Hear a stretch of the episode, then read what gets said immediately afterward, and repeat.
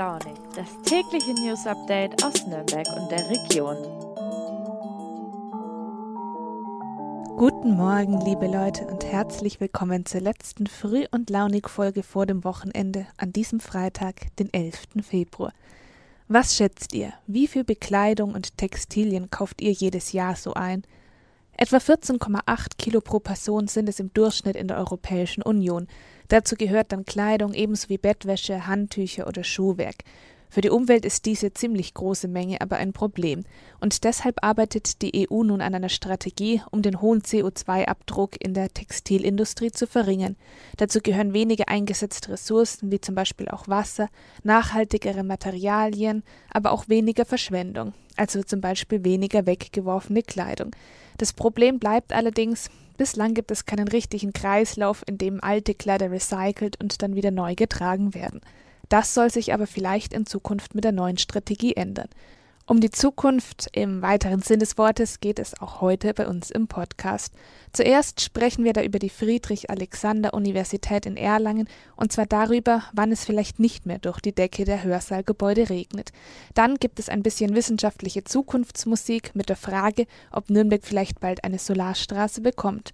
Und zuletzt geht es dann in die glücklicherweise sehr nahe Zukunft. Dann haben wir natürlich wie immer die besten Tipps zum anstehenden Wochenende für euch.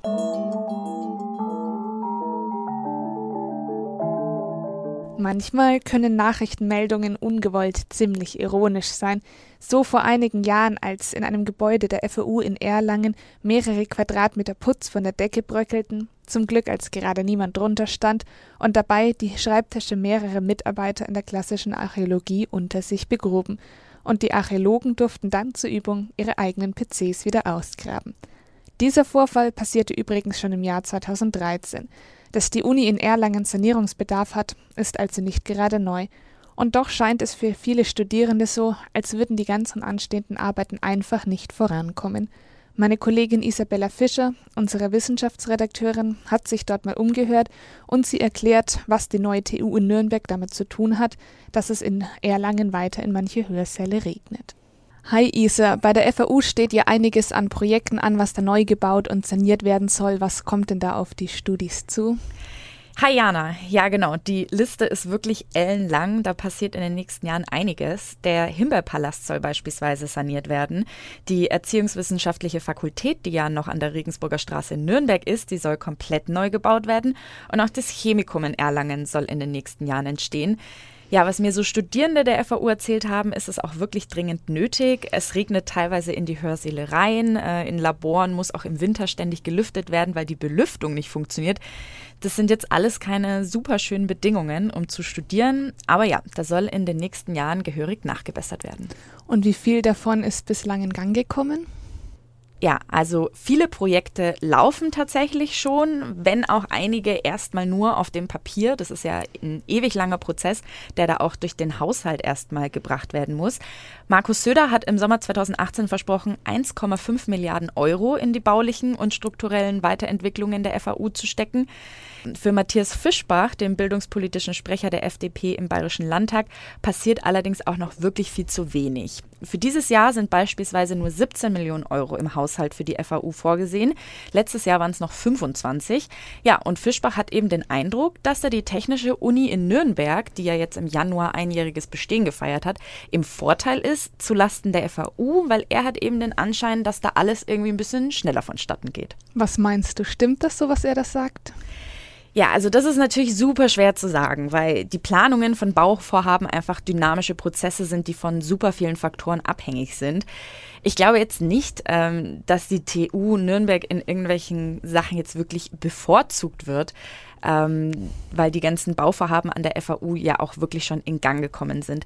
Es zeigt aber schon auch auf, das, was gemacht werden muss und dass da vielleicht auch einfach ein bisschen zu spät angefangen wurde mit den ganzen Planungen.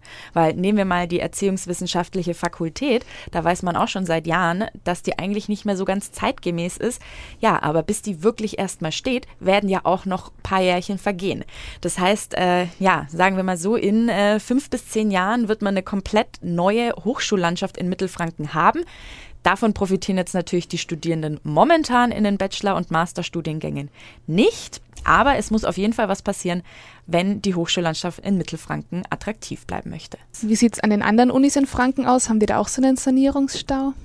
Ja, also beispielsweise die Akademie der Bildenden Künste in Nürnberg oder auch die Technische Hochschule, die haben auch Raumnot, da soll auch was passieren. Gerade die Technische Hochschule, jetzt muss ich aufpassen, dass ich nicht durcheinander komme, hat beispielsweise auf dem Gelände der Technischen Universität ähm, sich jetzt auch schon eingemietet in einem Modulbau. Also auch da sind Projekte auf der Tagesordnung. Aber genau, die längste Liste ist immer noch bei der FAU. Super, danke für deine Einschätzung. Gerne.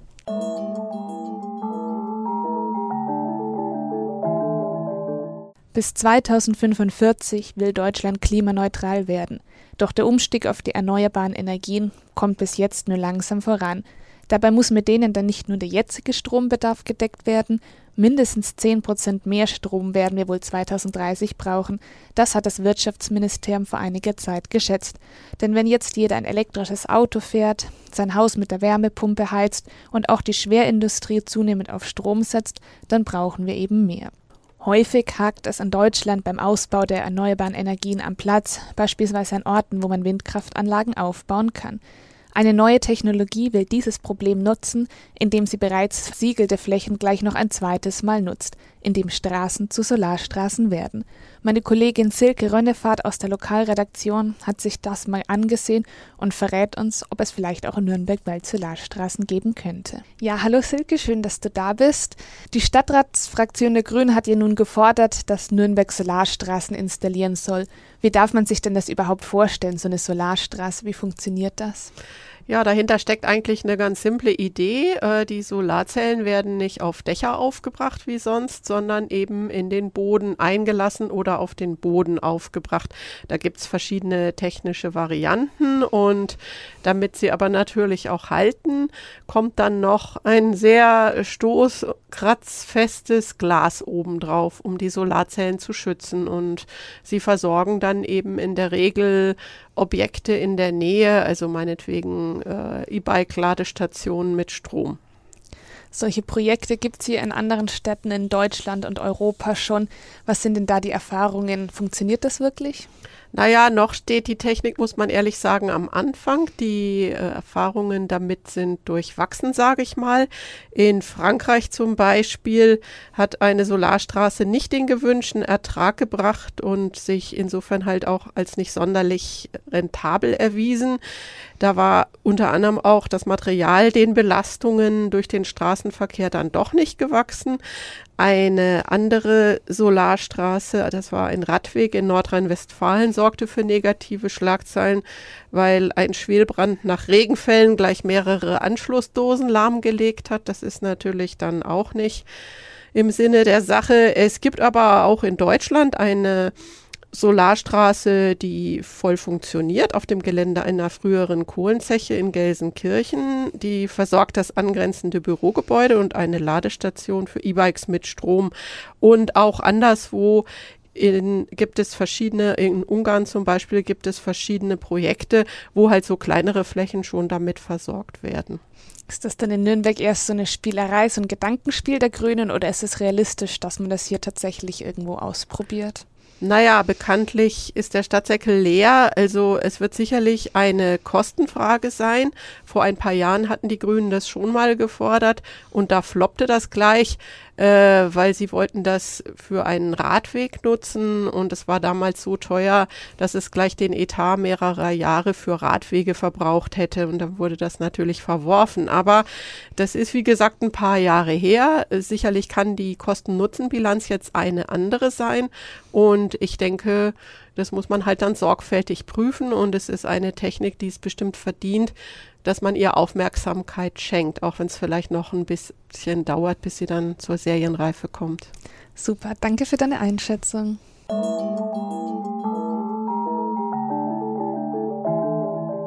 Die letzte Woche der Vorlesungszeit ist vorbei und das Wochenende naht heran. Zeit also, sich Gedanken zu machen, wie man dann am Wochenende mal ein paar Stunden lang die Welt vergessen kann. Die besten Tipps dafür kommen wie immer von unserem Portal feinraus.de. Liebe Andrea, womit kann man sich denn dieses Wochenende in Nürnberg, Fürth und der Metropolregion die Zeit vertreiben? Hallo Jana, hallo liebe Zuhörerinnen. Ja, das Wochenende ist bunt gemischt. Wir fangen gleich an mit dem heutigen Freitag und da können alle Pflanzenmamis und alle Pflanzenpapis sich Nachschub holen. Und zwar kommt der coole Concept Store EDM aus Gostenhof zu The Green in Gostenhof. Uh, The Green findet ihr alle in der Fütterstraße Nummer 11 und die haben ja momentan bekanntlich so regulär zu.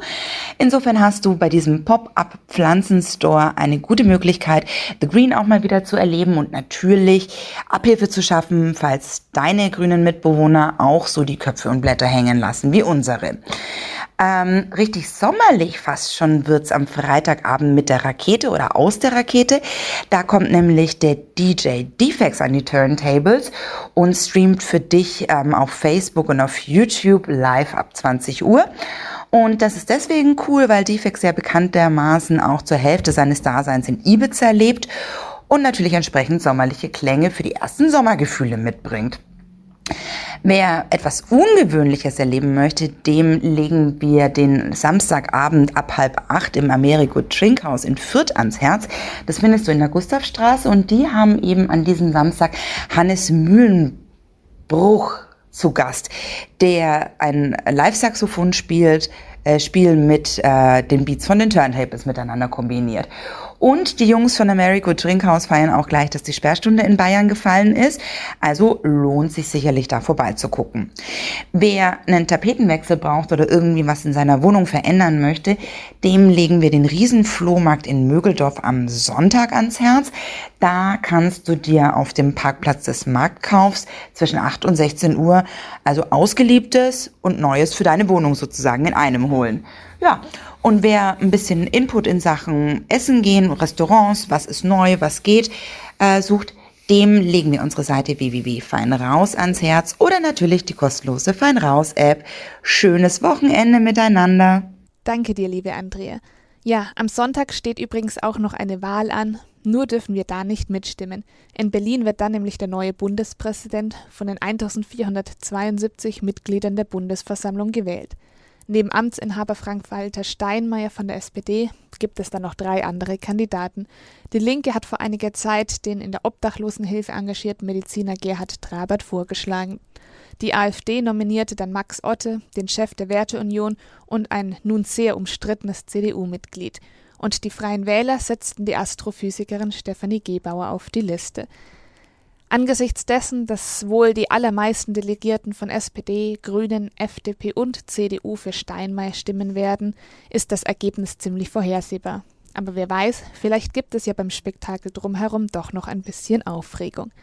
Ja, und damit bin ich auch am Ende angekommen, der Folge und auch der Woche. Am Montag früh geht es wieder weiter mit Früh und Launig, dann sitzt Gregor für euch hinter dem Mikro. Bis dahin habt ein schönes Wochenende, genießt ein paar Sonnenstrahlen und bis bald, eure Jana.